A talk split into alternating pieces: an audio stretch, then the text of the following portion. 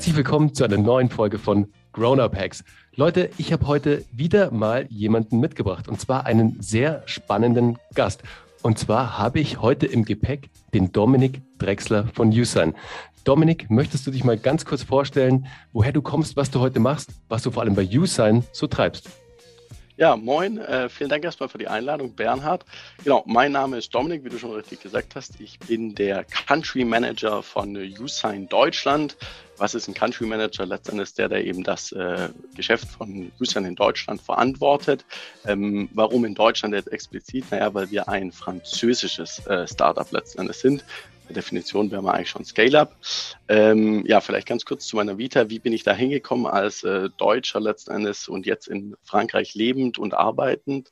Ähm, ich habe eine Vita, wo ich ganz klassisch letztendlich BWL studiert habe, zu einem Zeitpunkt, wo es sicherlich noch so war, dass man entweder daher, danach ins Consulting ist, ich glaube, das war so ein bisschen deine Richtung, ähm, oder man ist ins Banking, das war meine Richtung letzten Endes. Und ich habe dann fünf Jahre lang für eine britische Großbank, die HSBC, im Sales und Trading gearbeitet.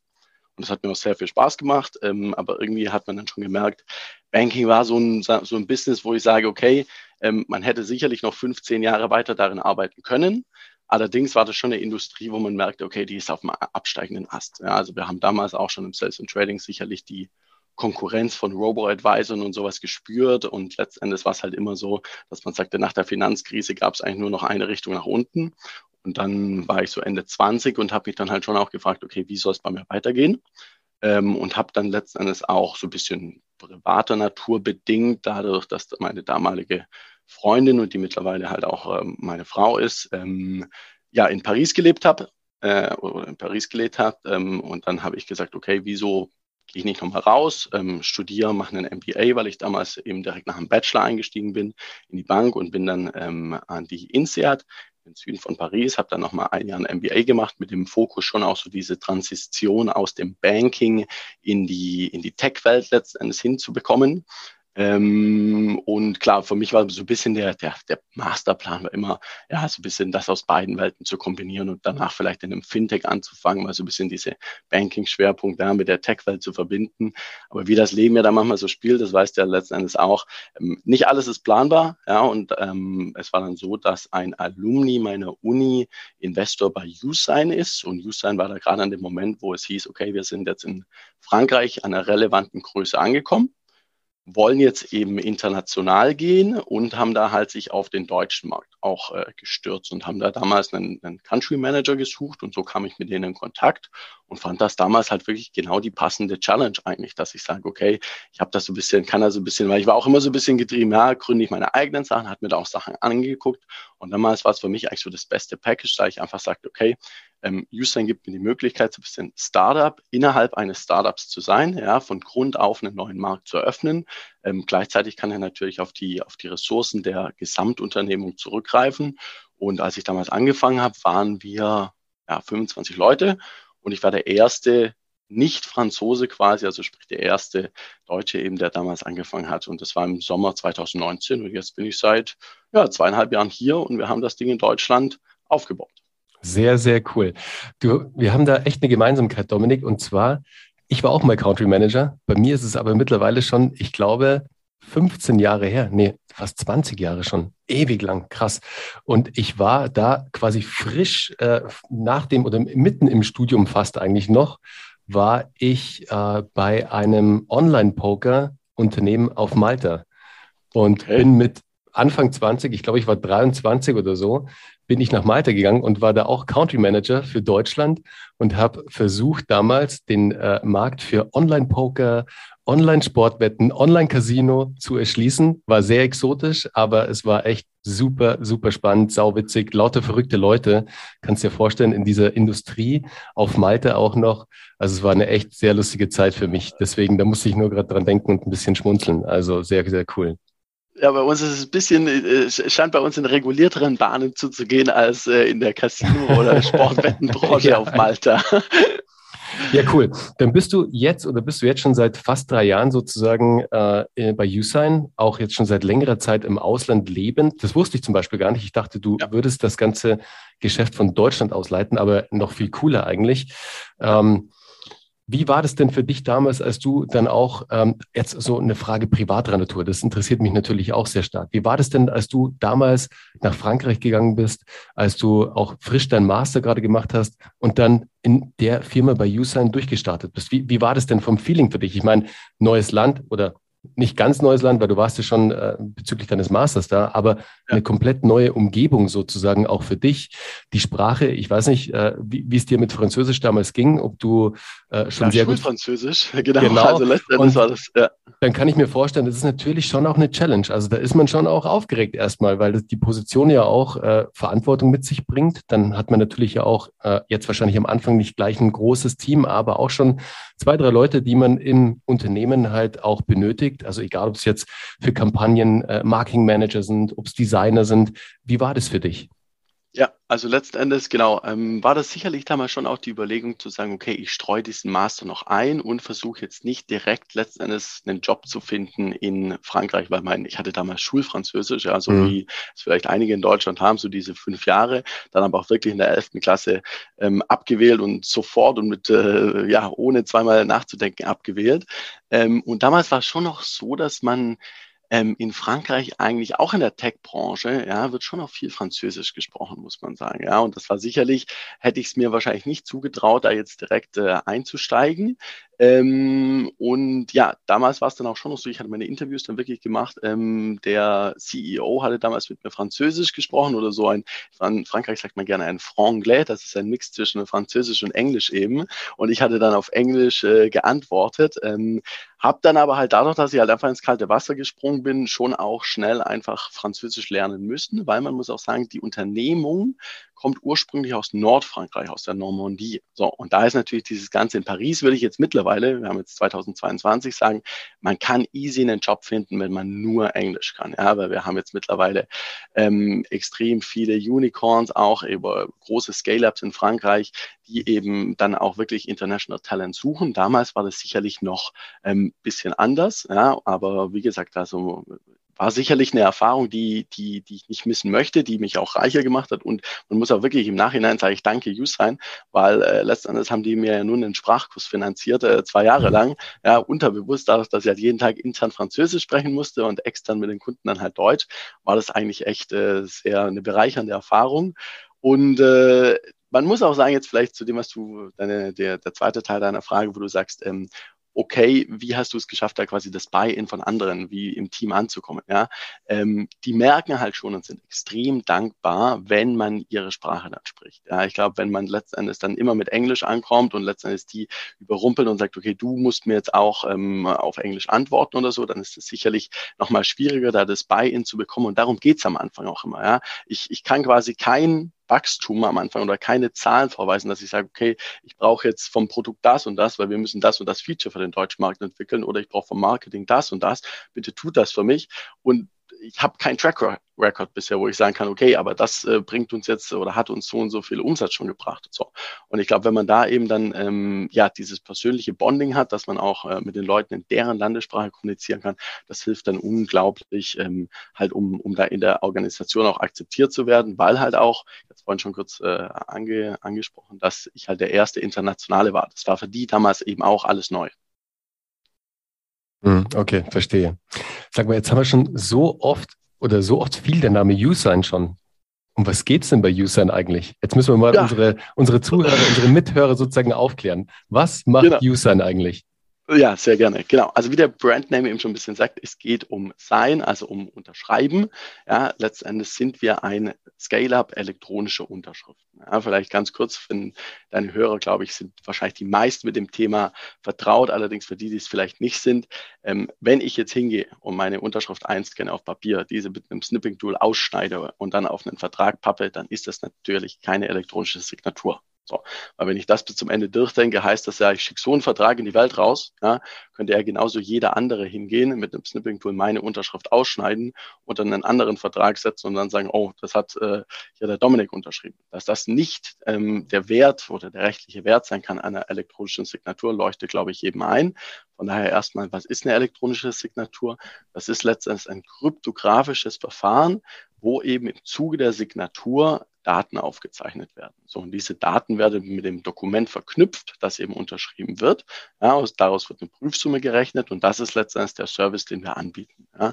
Darüber kommend aus dieser, ich sag mal, Nische, elektronische Signatur, sucht man jetzt natürlich angrenzende Services, dass man sagt, okay, man geht so ein bisschen upstream und macht so ein bisschen Document Automation mit, dass man sagt, okay, Dokumenten auslesen ähm, über OCR und sowas. Oder man geht halt ein bisschen downstream und sagt, das bieten wir auch mit an, ähm, wie stelle ich denn eine revisionssichere Archivierung zum Beispiel her? So, und das sind alles Services, die wir anbieten. Das ist, äh, ist ein sehr ja, horizontales Produkt, weil es kann natürlich wirklich von allen Firmen in allen Industrien verwendet werden und innerhalb dieser Firmen auch wirklich nochmal von allen Teams, weil irgendwie jeder hat mit Dokumenten und am Ende Unterschriften zu tun. Hm, okay. Sag mal, jetzt bist du ja nicht der Gründer oder einer der Gründer, aber du wirst bestimmt auch die Mission hinter USign kennen. Ganz klar natürlich. Ich meine, du vertrittst ja auch den, den deutschsprachigen oder den deutschen Markt. Aus welchen Ansporn ist denn USign damals entstanden? Ja, also vielleicht kurz äh, ein Wort zur Mission. Genau, also die Mission ist letztendlich ähm, die E-Signatur zu demokratisieren ja, und da eben ähm, in Europa eine, eine, eine, eine Lösung anzubieten.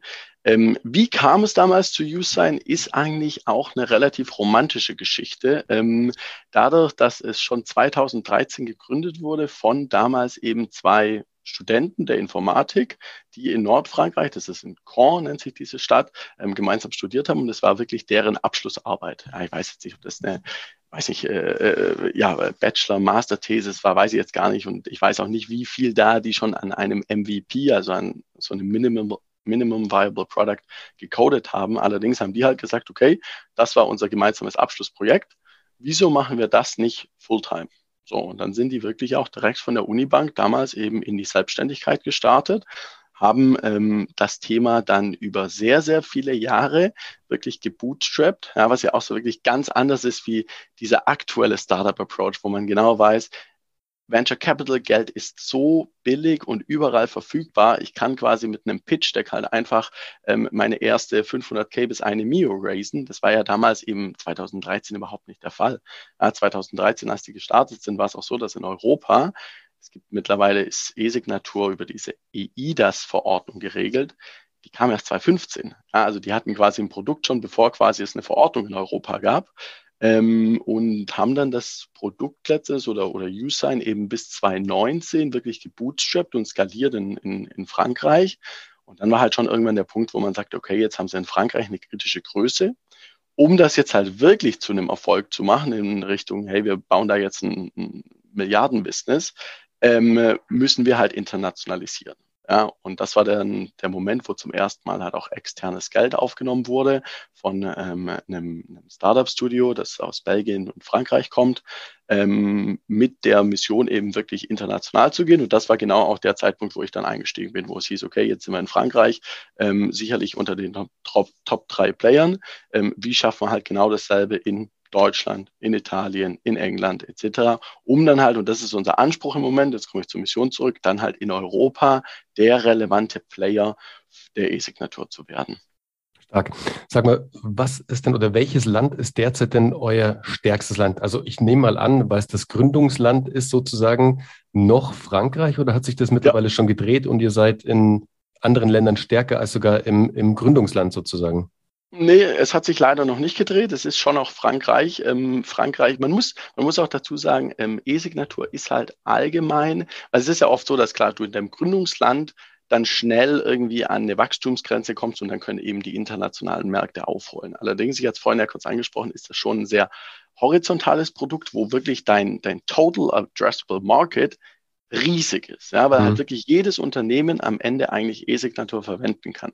Man kann ein bisschen eine Analogie wirklich zu E-Mail aufzeigen, wenn man sagt, okay, wir denken 20 Jahre zurück, ja, da gab es noch Leute, die haben mit Brief kommuniziert in der Businesswelt. Heutzutage nutzt jeder E-Mail, vollkommen logisch. Das ja, analoge Pendant zu unserem Produkt im Moment ist, dass die Leute einen Vertrag erhalten, die drucken den aus, unterschreiben den auf Papier, scannen ihn wieder ein und schicken ihn zurück, wo man sagt, das ist komplett irrsinnig. Ja, die, die, der Zeitaufwand und der Ressourcenaufwand, der da reinfließt. Ähm, und im Moment geht man eben davon aus, dass wirklich äh, erst in unserem SMB-Segment, wo wir uns tummeln, 30 Prozent der Unternehmen eine E-Signaturlösung haben, sprich 70 Prozent wirklich noch nicht bedient sind. Ja, und das gilt für Deutschland, das gilt auch für Frankreich letzten Endes. Sprich, man hat sowohl im Heimatmarkt als auch im deutschen Markt und im italienischen Markt sicherlich da noch sehr, sehr, sehr viel grüne Wiese, die man erschließen kann. Hm. Ja, die Großen nutzen es natürlich schon seit Jahren. Die sind da natürlich schon immer irgendwie dabei und nutzen wahrscheinlich auch einen der anderen Player auf dem Markt, die es da natürlich auch gibt, die sich da auch tummeln, die, glaube ich, meines Erachtens den Fokus seit langer Zeit schon immer auf die großen Corporates haben, natürlich, weil es für die einfach im Abschluss ist, also vom Volumina am Ende des Tages. Und die kleinen mittelständischen Unternehmen, die du gerade auch erwähnt hast, das ist natürlich so eine kleinere Friemelarbeit am Ende des Tages. Klar, es gibt große Mittelständler, mittlere und kleinere, aber trotzdem jetzt für größere Player, größere Wettbewerber in eurem Markt, ist das natürlich erstmal wahrscheinlich in den Hintergrund gerutscht und die haben sich erstmal die ganzen Großen rausgesucht. Deshalb auch eure Chance oder die Chance für User da natürlich den Markt von unten aufzurollen sozusagen und erstmal die ganzen KMUs anzugehen, die da so alle am Markt sind, die 70 Prozent, die du gerade erwähnt hast. Aber sag mal, Dominik, wie unterscheidet ihr euch jetzt mit Usign von diesen anderen Playern, von den erwähnten? Da gibt es ja so ein paar, die da so unterwegs sind. Was habt ihr da vielleicht so für USPs, die euch klar abgrenzen, die ihr vielleicht auch besser macht als die anderen? Was habt ihr da in petto? Ja, genau. Also du hast das äh, sehr treffend analysiert, muss ich sagen. Es ist wirklich genau so, dass, sag ich mal, es gibt ja hauptsächlich zwei ganz große Player. Das ist einmal DocuSign und einmal Adobe Sign. Ja, dann gibt es äh, sicherlich in zweiter Instanz auch noch HelloSign, PandaDoc. Aber alle, die ich jetzt aufgezählt habe, sind alles amerikanische Player. Ja, und die haben sicherlich gesagt, das sind ja selbst börsennotierte Firmen, ähm, selbst Enterprises und, wie du richtig gesagt hast, die kümmern sich letztendlich um Enterprises selbst, weil da natürlich ja die großen Warenkörbe erstmal zu holen sind, ähm, etc. So, ähm, und letztendlich, wie unterscheiden wir uns davon? Ich hatte es jetzt angesprochen, sind alles Amerikaner. Ja, um was geht es bei elektronischer Signatur? Es geht um Verträge, um Vertragsdaten. Und Vertragsdaten sind ganz oft sensible Daten. Und da fragen sich dann halt schon die, die, die Kunden, okay, wo liegen denn diese Daten eigentlich? So, und das ist sicherlich ein großer Punkt, wo wir ins Spiel kommen, wo wir halt sagen, wir sind ein ähm, Softwarehaus, das in Europa gegründet wurde, rein in Europa hostet und wo die Leute halt sagen, hey, das ist mir sympathisch, genau das will ich. Ja, also sprich, erste Komponente des USPs sicherlich dieses europäische Hosting. Zweiter Punkt, ähm, haben wir es schon so leicht touchiert, ist letzten Endes das, dass ich sage, okay, E-Signaturen sind letzten Endes ein regulierter Markt. Ja, also sprich, die, es gibt so eine Verordnung, die sagt, so und so hat eine E-Signatur auszusehen. Sprich, dass ich eine große Produktdifferenzierung hinbekomme, ist gar nicht, ist nicht so wirklich möglich.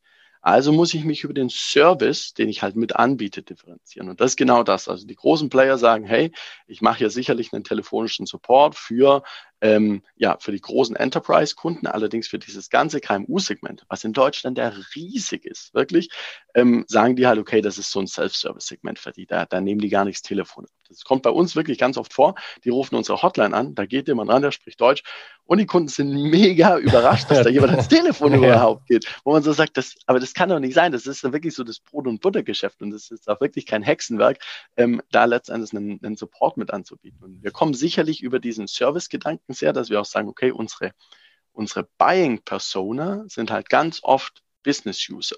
Das ist keiner, kein Jurist letztendlich, der, der sich in der Thematik auskennt und so. Das ist letztendlich ein HRler, der Arbeitsverträge unterschreiben will. Das ist ein Sales, der seine Kostenvoranschläge unterschreiben will. So, und wenn der letztendlich auch an uns noch Fragen stellen kann im Sinne von, wie sieht's denn mit der Rechtswirkung aus, etc. pp. in Deutschland, in Frankreich, in Italien, wo alles europäischer Flickenteppich bisschen anders dann wiederum ist, dann ist es sicherlich ein Mehrwert, den wir bieten, den die Amerikaner so ein bisschen mit ihrer One-Size-Fits-it-all-Solution nicht anbieten. Ja.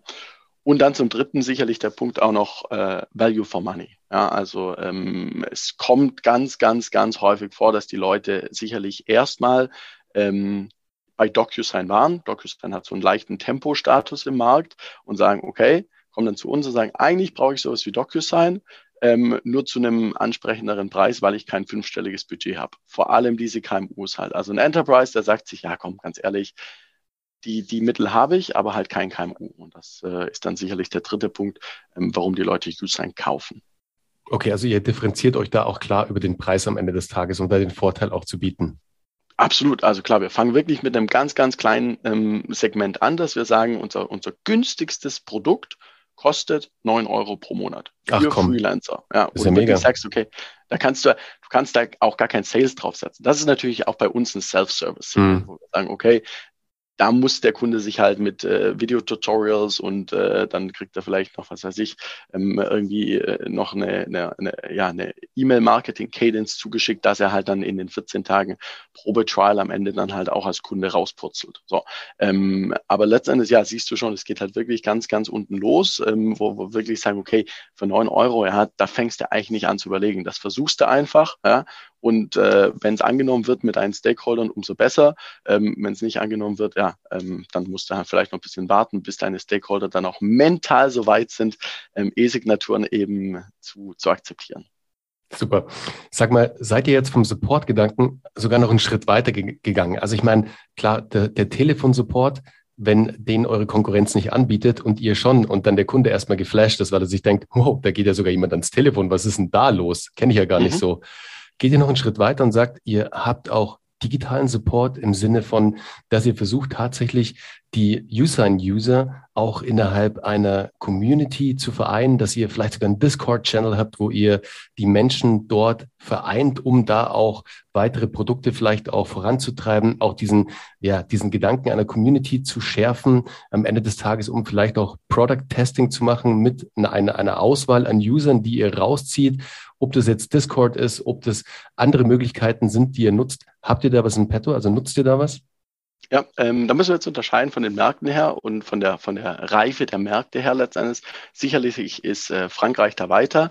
Was die zum Beispiel haben, ist so eine, ähm, ja, so eine Art Startup Mentorship. Ja, aber ich würde uns schon als Legal Tech bezeichnen und ganz viele Startups strugglen am Anfang schon bei der Gründung so ein bisschen mit dieser Legal Challenge. Ja. Was wir da aufgebaut haben, ist so ein Startup Mentorship, dass wir sagen, okay, ein Programm, ähm, wo man sich eben einschreiben kann, wo man dann auch mit einem wirklichen Rechtsanwalt, ja, zudem haben wir natürlich auch eine Kundenbeziehung und eine Partnerbeziehung, ähm, man dann, ich glaube, eine oder zwei Stunden ja, Rechtsbeistand quasi umsonst bekommt, ja, und wo man dann ähm, sich in dieser, in diesem Startup-Ecosystem, das wir anbieten, eben dann mit anderen auch austauschen kann.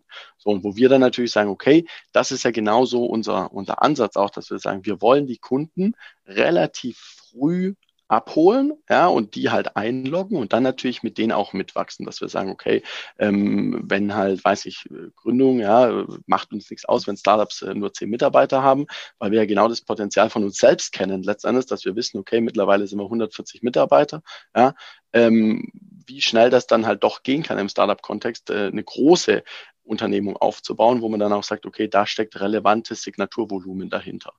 Ähm, über Discord läuft da nichts, aber nehme ich gerne mit als Punkt ähm, und werde ich mal dem Marketing weitergeben, dass man da vielleicht in die Richtung was macht. Ansonsten ist es halt, wie gesagt, so ein bisschen die, die klassischen ja, Service-Channels, dass man sagt, okay, es gibt eine Hotline, es gibt natürlich ein Help Center, es gibt natürlich einen E-Mail-Support etc. Hm, okay. Jetzt die Frage, die sich mir stellt, also auch selbst als Ex-Country Manager sozusagen, weil mich das natürlich sofort so Flashback-mäßig in meine Zeit zurückversetzt, als ich damals sozusagen vor einer, vor einer, äh, vor einem weißen Blatt Papier saß und mir dachte, okay, wie gehe ich jetzt diesen Markt an? Wie starte ich? Wie setze ich meine Marketing-Channels auf?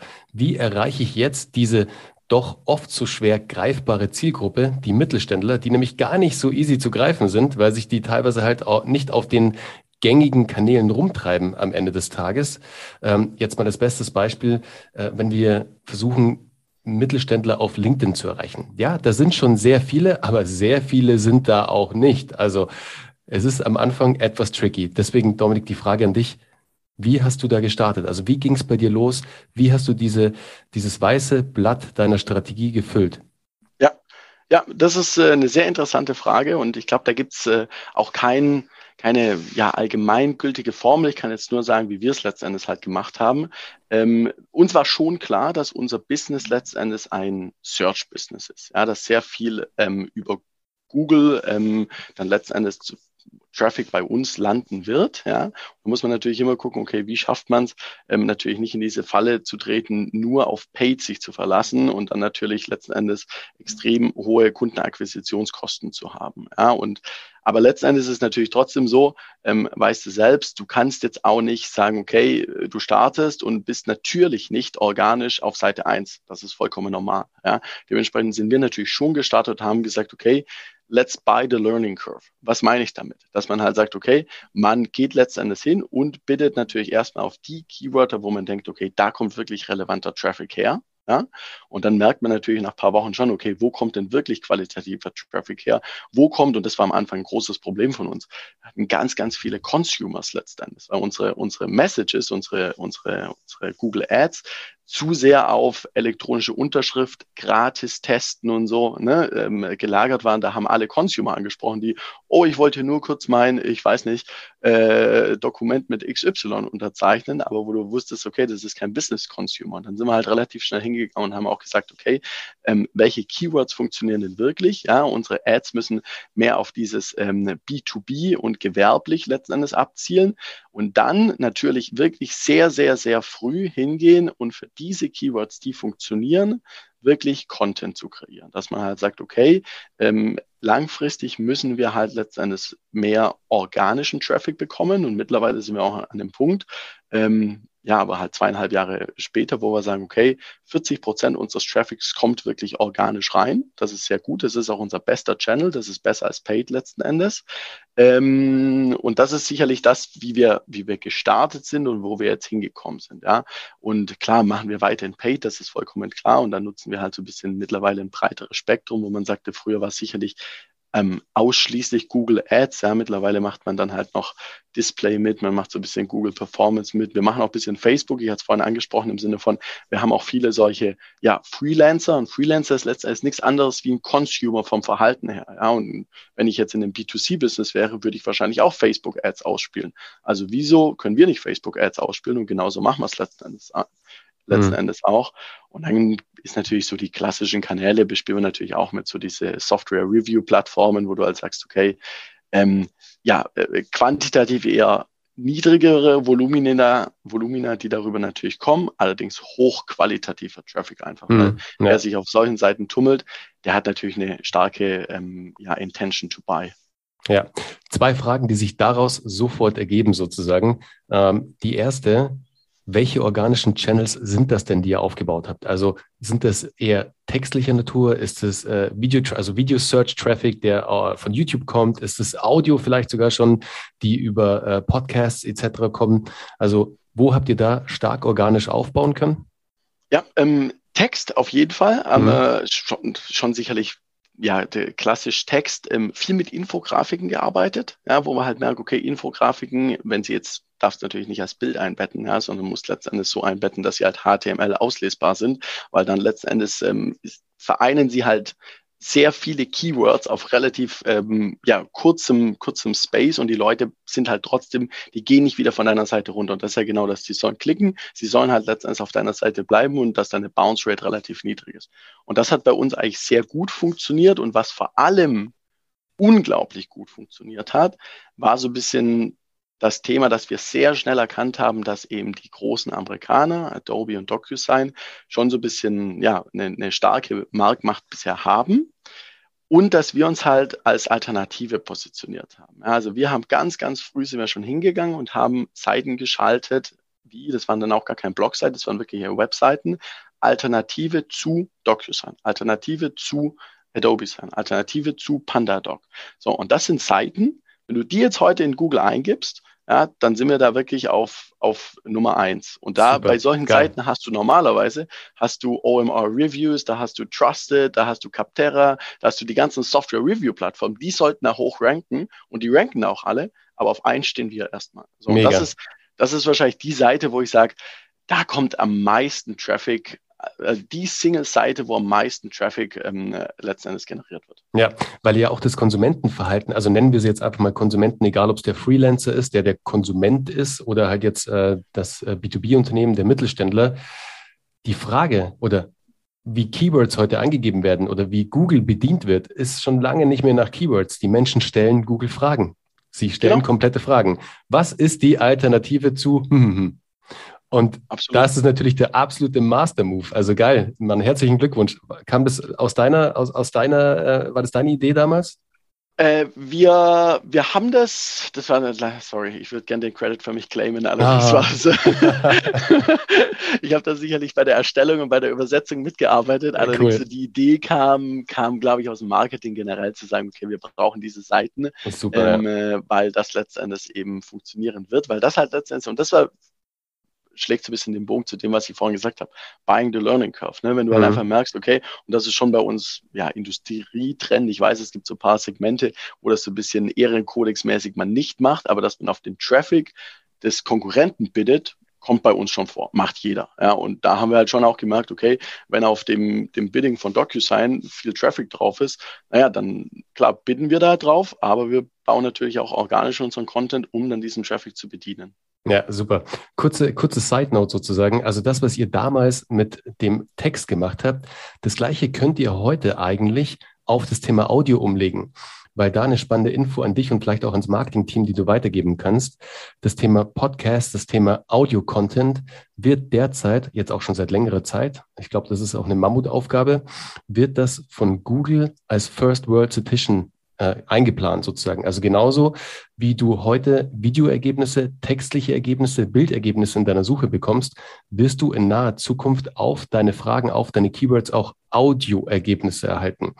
Deswegen vielleicht macht es Sinn, dass Usign darüber nachdenkt, ähm, ein eigenes Audioformat zu starten, das genau diese Keywords abdeckt. Weil ich denke nicht, dass das äh, die Großen so schon auf dem Schirm haben. Ist ein sehr guter Input. Ich danke dir dafür. Absolut, weil also ich merke es an mir selbst einfach, dass ich mittlerweile konsumiere nur noch wenig letzten Endes in Textform eigentlich. Mhm. Also der Podcast ist wirklich das Medium, wo ich wahrscheinlich die meisten Infos herziehe, weil es halt einfach so viel angenehmer ist, ähm, in einem Bus oder in einer Metro zu stehen mit Stöpsel im Ohr und nicht jetzt immer nach unten gucken zu müssen, sondern ich kriege einfach meine Infos aufs Ohr. Ähm, ich bin da bei dir. Also das, das, das überrascht mich nicht, was du sagst. Ja, heute ist es noch so, dass du tatsächlich die Keywords in Kombination mit dem Keyword Podcast eingeben musst. Dann erhältst du die Ergebnisse. Aber das wird bald wegfallen.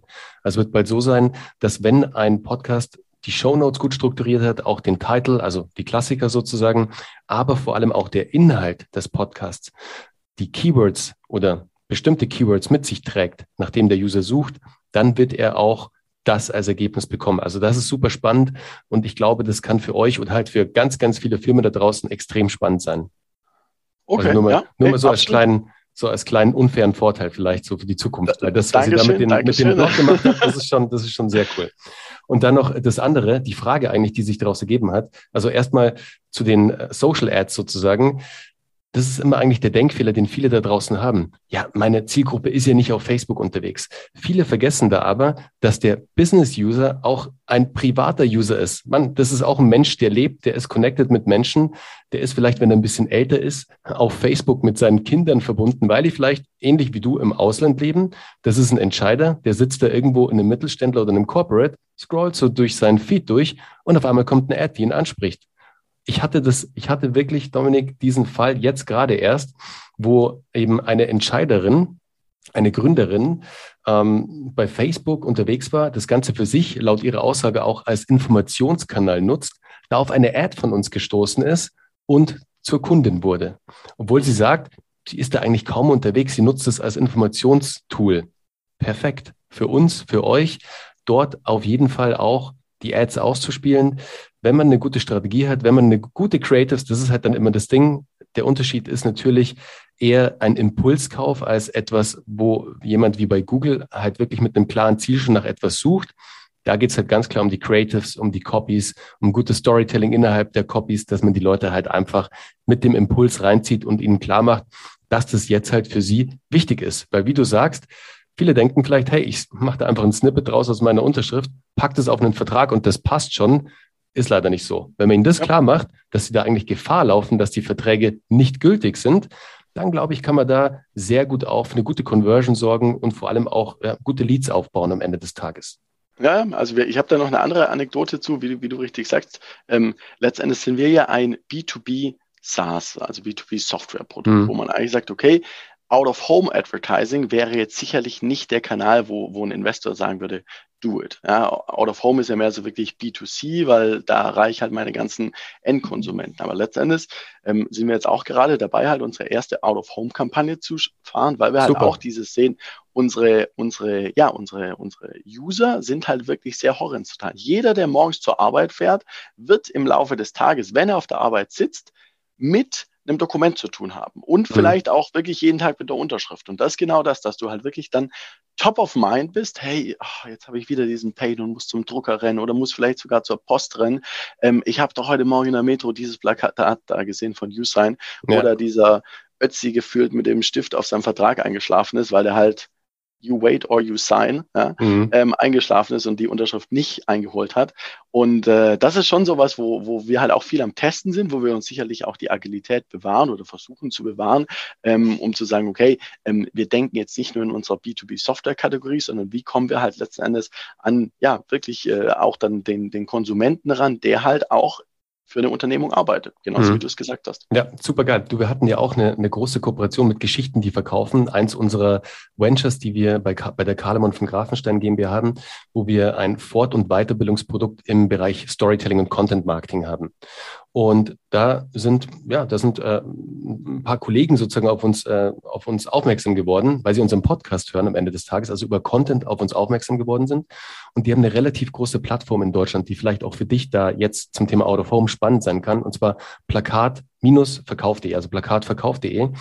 Und was da mhm. so spannend ist, wir haben ja auch Out of Home getestet und für uns war es sehr erfolgreich, weil du hier ganz klar deine Spots auswählen kannst, wo du deine Plakate schalten möchtest. Und wenn du jetzt natürlich strategisch daran gehst und dir überlegst, wo sind denn vielleicht auch viele KMUs gebündelt in Industrieparks etc. pp. und dort dein Out of Home schaltest, dann hat das natürlich einen ganz anderen Impact, als ob du jetzt halt irgendwo wahllos in der Stadt deine Plakate schaltest. Also für uns extrem erfolgreich. Kannst du mal anschauen, die sind super cool, die haben vor allem auch echt gute Preise, was am Ende des Tages das Pricing angeht für die Plakate. Und das Geile ist natürlich, Marketing übers Marketing zu machen. Weißt du, weil natürlich begleitet ihr diese Aktion, das haben wir auch gemacht. Wir haben komplett Videocontent draus gemacht. Wir haben diese, diese Aktion wirklich marketingtechnisch begleitet, um sie dann natürlich wieder auf unseren Socials etc. auszuspielen. Wir haben sogar Ads draus gemacht. Weißt du, also du kannst es ja. komplett ausschlachten am Ende des Tages. Deswegen ist Out of Home einfach ein geiles Tool. Ja, ich glaube, Klarna ist da auch ein sehr guter Vorreiter ja. in Europa, die das unglaublich gut machen, wo auf man sich Fall. sicherlich sehr viel abgucken kann. Ja. Auf jeden nee, Fall. Sehr, sehr, sehr, sehr coole Story, auf jeden Fall. Cool. Sag mal, habt ihr, und das ist jetzt das Letzte, habt ihr schon mal auch vielleicht einen Test gemacht mit B2B-Influencern? Also wir, wir machen das selbst ja auch. Also Uwe und ich, wir sind auch bei einer Agentur unter Vertrag, deswegen frage ich es, weil wir wissen, was das für einen Impact haben kann. Wir haben das auch schon für zahlreiche Software-Companies gemacht am Ende des Tages.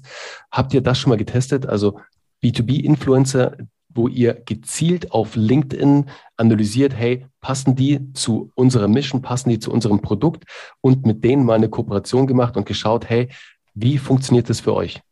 Wir haben es in der Tat noch nie getestet. Ich habe schon okay. oftmals in internen Memos gelesen, dass, dass das auch äh, zur Debatte stand. Ähm, man muss jetzt sagen, in meiner Rolle, klar bin ich natürlich äh, hauptverantwortlich für, für den gesamtdeutschen Markt, sicherlich aber am meisten involviert im Sales-Prozess. Ja, ähm, mhm. Von daher weiß ich jetzt auch nicht, kann ich dir leider nicht beantworten, warum das jetzt letztendlich immer hinten, äh, hinten übergefallen ist. Ähm, äh, werde ich aber auf jeden Fall nachforschen und dann vielleicht äh, dir auch nochmal nachreichen. Ähm, oder vielleicht ist auch schon was in Planung. Das äh, will ich nicht ausschließen, weil ich gebe dir vollkommen recht. Also dass das ähm, man, man, ja, man muss es letztendlich neu denken, weil man muss halt vor allem auch, wir merken schon, dass auf unseren traditionellen Kanälen, ja, ähm, Paid, der Cost per Click mhm. steigt. So, mhm. das, das ist einfach so, weil äh, mehr Konkurrenten in den Markt drängen, weil alle wissen, wir haben vorhin den Total Addressable Market angesprochen, der ist groß und da gibt es vor allem auch noch viel zu, zu verteilen und dementsprechend drängen mehr rein, was dann natürlich den Cost per Click ähm, dort äh, ja, steigt äh, oder steigen lässt. Ähm, und das zwingt uns natürlich dann auch dazu, umzudenken und neue Wege zu denken. Von daher ist das sicherlich eine, eine ganz äh, spannende Anregung, die, da, die du da in den Ring wirfst. Ja, test es mal aus. Weißt du, weil der, der tolle Effekt, der natürlich äh, einsteigt oder einschlägt, ist natürlich, du hast einen ersten Touchpoint über einen Menschen, also über jemanden, der positiv über dein Produkt spricht. Dort wird vielleicht ein Mittelständler, ein KMU das erste Mal auf dieses Produkt auf Usign aufmerksam. In dem mhm. nächsten Prozess, wenn er in den Search-Prozess einsteigt oder auf Social wieder damit konfrontiert wird, im Retargeting sozusagen, oder auch aktiv darauf aufmerksam wird, weil er sucht, dann ist natürlich schon die Möglichkeit einer Conversion viel, viel höher, weil er davor schon eine Verbindung aufgebaut hat, Trust aufgebaut hat zur Brand. Also es wird nicht nur sozusagen initial euch Leads bringen und auch neue Kunden, sondern auch ähm, einen Einfluss auf den CPC, auf den Cost per Click haben und auf die Conversion hinten raus. Deswegen, ich würde es auf jeden Fall mal testen, weil du weißt ja, man kann sich immer ganz schnell eine Meinung von etwas bilden, aber ohne es getestet zu haben und mal die Daten zu haben, ähm, ist es immer schwierig. Wenn, wenn du oder ihr da irgendwie einen Kontakt brauchst, wir sind ja selbst bei einigen Agenturen, wir haben da ganz gute Kontakte, da kannst du dann gerne im Nachgang, können wir nochmal quatschen. Das glaube ich nämlich könnte nochmal auch ein, ein cooler Test sein, auch den man für 2022 einfach mal durchcheckt. Genauso muss es sein. Also wir, wir, wir wollen viel testen, wir testen auch immer viel und von daher mag das sicherlich was sein, wo, wo wir einfach mal angehen müssen. Und wie du richtig sagst, man lernt nur aus den Daten, aber um Daten zu haben, muss ich sie generieren. So, und ja. das ist ja genau das, ähm, weshalb wir halt auch als Startup, ja, im Moment äh, ist es noch in Ordnung, wenn wir halt äh, Loss-Making letzten Endes sind, ja, aber wir müssen halt genau sowas finden, wie wir einfach sagen, okay, da haben wir unsere Secret Source gefunden, ja, und das, das sind dann auch Wege, wie wir skalieren können und dazu gehören halt Sachen zu testen und die Sachen beizubehalten, die gut funktionieren. Absolut. Ja, vor, vor allem immer es etwas ein bisschen anders zu machen als eben die Großen, um immer diesen, ja, diesen, ähm, den, den, den, den Fortschritt halt auch zu haben, an den die vielleicht ja. noch gar nicht denken. Den klassischen ja. Kansas City Shuffle. Alle schauen nach links, aber Usain geht halt rechts rüber. Sehr gut. Genau, cool. Apropos Daten, sag mal, Dominik, was war denn so euer größter Growth Hack? Weißt du, das ist ja immer noch so ein Teil von, von Grown-Up-Hacks, ist ja immer noch das Growth Hacking. Das hat was mit der, ja, mit der Vergangenheit von Startup Hacks zu tun, wo es ja ganz stark immer um Growth Hacking ging, ging um die Hacks der Startups sozusagen. Das habe ich mir beibehalten, weil ich selbst immer noch extrem spannend finde. Was war denn da vielleicht euer größter Marketing-Hack, vielleicht auch ein Hack im Sales, wie ihr vielleicht Prozesse neu aufgestellt habt? Was habt ihr da bei Usign mal gemacht? Mm, ähm, also ich, ich, ich denke da an was, was, ich weiß jetzt nicht, ob ich das in der Definition eines Hacks drin habe, aber ich glaube, es ist ganz interessant, vor allem auch von der, von der deutschen Audience.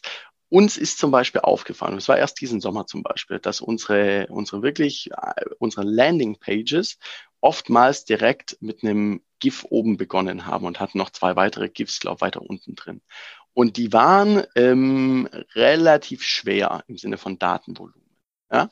Ähm, und was mir aufgefallen ist, das ist mir wirklich im Sommer im Urlaub in Deutschland aufgefallen, als ich so manchmal draufgeklickt habe. Ich komme jetzt aus in Deutschland aus einer ja, relativ provinziellen Region, mhm. ähm, lebe jetzt hier in Paris, wo die Netzabdeckung nicht ganz so gut ist, ja, und wo die, die Internetgeschwindigkeit nicht ganz so gut ist. So, und dann haben wir ein paar Tests gefahren und uns ist aufgefallen zum Beispiel, dass unsere Webseiten einfach wirklich für ja, Deutschland und die, die, die Netzabdeckung oder Internetgeschwindigkeit zum Teil zu langsam laden. Das Problem wird man nicht in Berlin haben oder nicht in der Stadt. Aber letztendlich, weiß ich, das Problem kennen wir alle, das in Deutschland sicherlich Digitalisierung, ähm, wahrscheinlich nicht die Kernkompetenz der letzten Bundesregierungen war, sagen wir es mal ja, Ach komm, formuliert. Wie kommst du da drauf? und jetzt sind wir hingegangen und haben halt gesagt, okay, GIF schön und gut, ja, lass es uns wirklich einfach durch, durch normale Bilder ähm, mhm. ersetzen. So, und das hat wirklich einen Impact gehabt, dass wir die Conversion Rate, also von Website Traffic, die, die wir haben, zu dann eben Lead Sign-up, ja, also dass jemand einen unserer Contact Forms ausgefüllt hat oder ein Free Trial beantragt hat, ist um 40 Prozent hochgegangen. Wow. Wo du sagst wow. so. Okay, das ist natürlich okay, crazy. Ja, wir haben, wir haben nichts geändert fast am, am Content und wo du halt sagst, okay, ähm, wir sind 40 Prozent höher in der, in der Conversion auf einen Schlag. Das, das ist, ist definitiv was, ein Hack, ja. Wo, wo wir sagen, okay, un, also keine Ahnung, äh, per Zufall, gebe ich vollkommen zu, per Zufall draufgestoßen, ja, weil, weil ich selbst quasi Opfer war unserer eigenen Webseite. Mhm. Und dann halt aber gesagt, okay, lass mal was anderes versuchen, weil das bringt ja so nichts. Und mir wird es genauso gehen. Wenn ich auf eine Website will und bin hier an meinem Mobiltelefon und das dauert irgendwie drei Sekunden, dann sage ich, okay, Google, bring mich zurück. Und das ist ja genau das, was dann den, für deine Webseite eigentlich äh, ja, der Tod ist, weil das letztendlich von, vom Google-Algorithmus extrem abgestraft wird.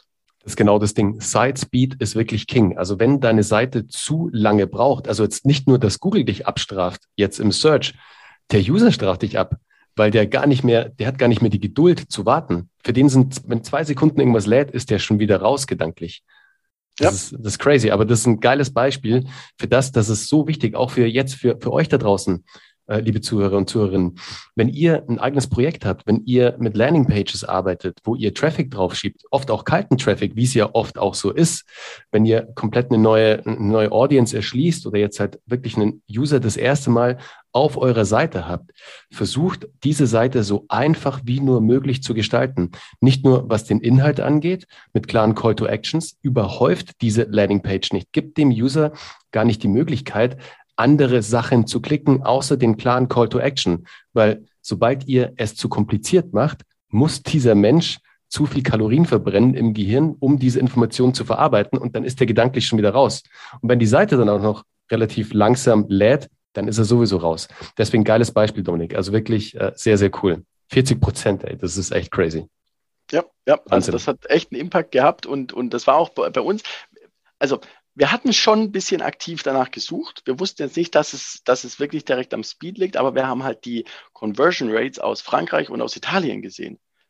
Und die waren irgendwo bei ja, 6% immer, ja, und wir waren halt irgendwie bei äh, 4%, ja, und das war so ein bisschen, wo wir halt sagten, da, da, irgendwas, irgendwas stimmt da nicht, ja. Mhm. Und, und das war halt genau das, wo wir sagten, okay, also da, wir sind jetzt immer noch nicht ganz da, aber letztendlich, wo wir halt sagen, okay, jetzt, jetzt sind wir schon ballparkmäßig in der Region angekommen.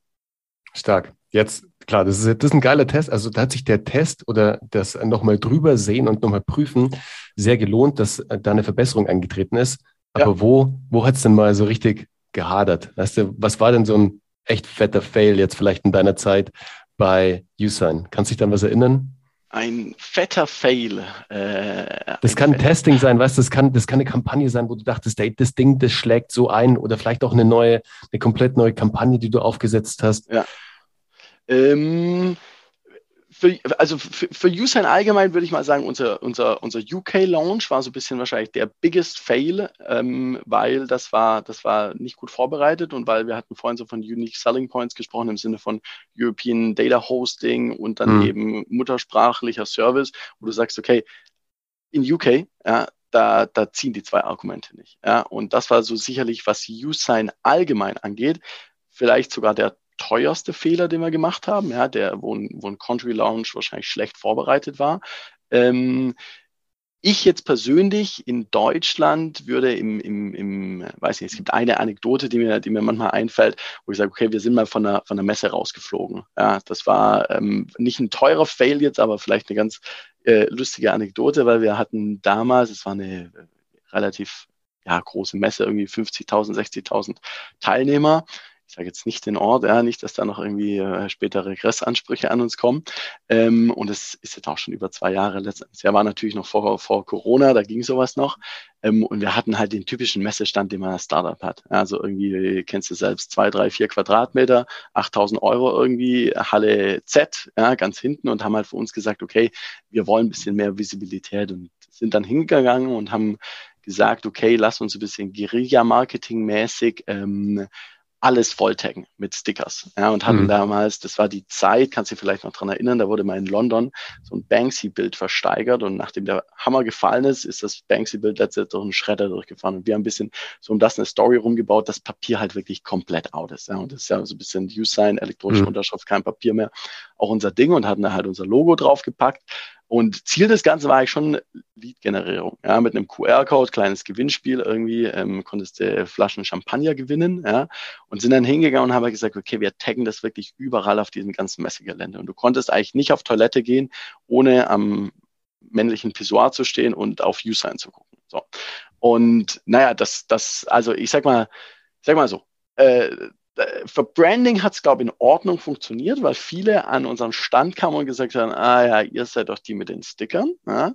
Für Lead-Generierung hat es überhaupt nicht funktioniert. Wir hatten damals zehn Flaschen Champagner ausgelobt. Ich glaube, wir hatten 15 wirklich, die den, die den Sign-up gemacht hatten oder halt die, die Form ausgefüllt hatten. Sprich, fast jeder war ein Gewinner. Aber was halt nicht wirklich funktioniert, aber was der Fail war, war, dass der Messebetreiber das natürlich sehr einfach auf uns rückschließen konnte und stand dann auch irgendwann bei uns am Stand und meinte, okay, das sei Sachbeschädigung und er bittet uns jetzt das Messgelände zu verlassen oh, und es würde, es würde eine saftige Rechnung auf uns zukommen. Und da muss ich gestehen, ging mir so ein bisschen, ja, hatte ich ein bisschen, bisschen äh, Sorge. Ähm, Und ja, Messe war dann vorbei für uns. Ähm, wir sind da auch wirklich gegangen, weil es sowieso der letzte Messetag. Das war nicht ganz so dramatisch. Ähm, die Rechnung kam zum Glück nie. Ähm, das ist das Positive, was wir vielleicht daraus gelernt haben. Also sprich da vielleicht als, äh, ja, äh, weiß ich, Fail äh, an andere Startups da draußen, überlegt euch das äh, und ja, macht es vielleicht besser nicht. Ähm, weiß nicht, bei uns war es nicht der erhoffte Effekt. Ist mir aber auch schon passiert. Also ich bin auch schon von der Messe rausgeflogen. Äh, wir haben sogar noch, noch mehr auf die Spitze getrieben. Ich hatte zu dem damaligen Zeitpunkt mit dieser Firma nicht mal einen Stand auf dieser Messe und habe mich da komplett reingesneakt. Und das fand der Messebetreiber halt überhaupt nicht cool. Ja, ja, das, also verständlich aus seiner Sicht, ja, weil er natürlich nur mit den Ständen ähm, Geld generiert. Insofern, äh, ja, muss man halt immer ein bisschen, muss, aber letztendlich ist das halt genau das Ding. Ne? Am Ende schwierig natürlich sowas, von sowas dann den Impact zu messen. Ja, ich weiß jetzt Total. nicht, wie viele Impressions wir es da mal generiert haben auf unser, auf unser Logo damals. Weiß man natürlich nie. Ne? Ähm, am Ende Lead-Generierung, wie gesagt, war es sicherlich ein ganz, ganz großer Fail. Ähm, Branding, ja, schwierig zu messen. Aber es war ein Tryout, was das hätte ja auch funktionieren können. Absolut. Es hätte, ja auch nur, es hätte ja auch nur dieser eine Kunde darauf aufmerksam werden müssen, der irgendwie echt ein gutes Volumina mitbringt, dann hätte sich das alles schon wieder rentiert. Absolut. You Klar, never know. Vollkommen. Ja, Deswegen testen, know. testen, testen, auch an euch da draußen. Wenn ihr Idee habt, testet es einfach durch. Seid euch halt im Klaren, dass halt natürlich das Ding auch nach hinten losgehen kann. Aber why not? Testet es einfach. Ja. Schaut mal. Ja, auf jeden Fall. Dominik, du meintest ja vorhin, du, du hörst gerne Podcasts. Hast du, hast du eine, eine coole Podcast-Empfehlung für uns? Also da bin ich natürlich auch sehr interessiert dran, weil ich natürlich auch ein Frequent User bin. Was hörst du denn so für Podcasts? Außer natürlich den Grown-Up Hacks Podcast. Also sehr klar. Ja klar, den sowieso. Also den an alle Hörer da draußen, den natürlich hören. Erstmal abonnieren. Spotify-Glocke rechts oben. Ähm, ansonsten, was höre ich? Ich höre sehr viel Content, muss man sagen, von Pip Glöckner. Ähm, mhm. Der ist ja letzten Endes so ein Ex-Marketing-Idealo, also Ex-Marketing-Guy und ein Rocket. Und der hat ja seinen eigenen Podcast, hier den Doppelgänger-Podcast. Äh, da höre ich sehr viel rein, ähm, weil es natürlich unter so Gesichtspunkten wie Geschäftsmodellzerlegung und er bringt ja da so ein bisschen die Investorenbrille mit. Ja, worauf mhm. gucken Investoren in Startups, Scale-Ups? Ja, bringt er so sehr gut diese Sicht ein, wo ich natürlich für mich selbst auch lernen kann und sage, okay, wo müssen wir noch effizienter werden, wo, wo müssen wir noch besser werden. Und zudem ist es so, dass die ja ganz oft auch noch Hörerfragen beantworten, wo man echt sagt, okay, manchmal werden da so, so ganz interessante Zeitaspekte ähm, beleuchtet, wo man, die man jetzt, äh, weiß nicht, wo man halt wirklich dann Learnings für sich selbst rausziehen kann, wo irgendwelche ähm, Startup-Founder oder so Fragen stellen. Das finde ich ganz interessant. Ähm, genau, ansonsten vielleicht noch, finde ich auch die, also von deutsche Startups, da gibt es alle zwei Wochen eine Insider-Folge, die ist mhm. immer mit Sven Schmidt und das ist sicherlich unter denselben Gesichtspunkten auch immer relativ äh, interessant, weil die da eben auch wirklich so, ja, die, die Scale-Ups einfach ähm, sehr analytisch durchleuchten und halt äh, darauf gucken, okay, was läuft gut, was läuft nicht so gut.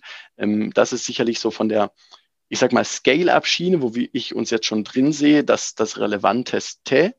Ansonsten kann ich noch ein bisschen Nischen-Content empfehlen. Das ist von einem Ex- Peer äh, oder von einem, von, einem, von einem ehemaligen Kollegen aus meiner Peer Group hier in äh, Paris ähm, entstanden, der ins Valley gezogen ist und der macht jetzt seit ja, so circa einem Jahr, macht der so wirklich Go-to-Market-Content, wo er sagt, okay, er hat selbst ein Go-to-Market durchlaufen, erfolgreich, ja, also hat was skaliert von halt null bis, weiß nicht, die ersten 15 Millionen Umsatz, irgendwie sowas und macht jetzt ähm, eben wirklich für kleine Startups, sagt er, okay, was sind so die, die Hacks, um halt wirklich dann ähm, die erste Traction zu bekommen einfach. Und das ist sicherlich mehr dann fokussiert auf Startups, wo man sagt, okay, wenn ich halt wirklich klein bin und anfange, kann ich mich da mal, der hat mittlerweile auf Notion eine ganz gute Library angelegt, der macht einen Newsletter, der ist sehr einfach und einmal wöchentlich rauskommt zu lesen. Und den findet man, wenn man eingibt Rocket GTM, also Rocket GTM Punkt und da Achtung, Co, also nur CO, nicht .com.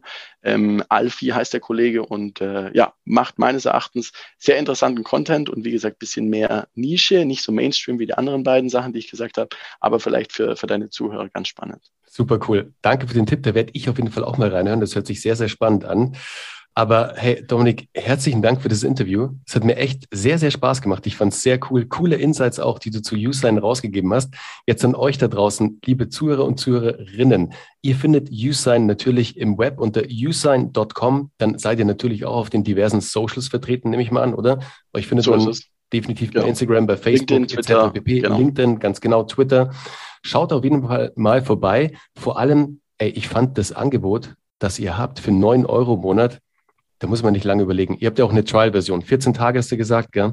14 Tage kostenlos testen, genau so ist Super. es. Ähm, jeder, der sich für elektronische Unterschriften äh, interessiert, kann da wirklich auf unserer Webpage einfach rechts oben den, den kostenlosen Trial starten. Ähm, und das, das sagen wir auch immer den Kunden. Ja. Testet es einfach aus, weil wir sind von unserem Produkt so überzeugt, dass wir sagen, die Kunden merken den Mehrwert einfach. Ja. Von daher ist es für uns wirklich immer, sobald sie im Trial drin ist, ist es ein relativ einfaches, sie dann auch zu konvertieren, weil wie gesagt, der, der Preis, wie du richtig sagst, der ist ein No-Brainer. Ja, also die Arbeitszeit, die, die drauf geht, wenn ich das äh, analog handle, ist, ist, ist mir diese 9 oder 25 oder 40 Euro, je nachdem, welchen Plan ich dann abschließe, ähm, habe ich jeden Monat eingespart. Ja, vor allem ist es, es ist ja auch ein Zeichen von Professionalität, wenn du sowas in deinem täglichen Business einsetzt. Wenn du jetzt nicht irgendwie so PDFs verschickst, wo deine Unterschrift halt so draufgeschustert ist, sondern wenn du wirklich den User, also deinen Kunden unterschreiben lässt live, das zeigt ja auch, dass du professionell bist, dass du schon einen Schritt weiter bist. Deshalb da an alle draußen, egal ob ihr Freelancer seid, selbstständig seid, ein Unternehmen führt, in einem Unternehmen angestellt seid, in einer entscheidenden Rolle, wo ihr schon lange vielleicht auch auf der Suche wart nach einem Tool wie USign, um eben eine digitale Signatur äh, machen zu können, vertragssicher, sozusagen rechtssicher, dann schaut auf jeden Fall bei usign.com vorbei und tut dem lieben Dominik einen Gefallen, dass der deutsche Markt einfach größer wird und richtig, richtig wächst. Größer als der französische Markt. Das ja, das ist, das, Ziel, das, ist das genau. Ziel, gell? Das ist das, das Ziel. ist die Ambition. So ist es. Ja, klar. Sehr gut, sehr gut. Shoot for the stars. Sehr gut, cool. Dominik, hey, vielen lieben Dank für das Interview. Wie gesagt, es hat mir extrem viel Spaß gemacht. Ich packe natürlich in die Show Notes alle Links rein. Da habt ihr alles nochmal, liebe Zuhörer, und könnt dann ganz in Ruhe nochmal bei YouSign vorbeischauen. In diesem Sinne, Dominik, liebe Grüße nach Frankreich von München aus und ich wünsche dir noch einen schönen Tag. Merci vielmals, danke dir auch. Ciao. Ciao.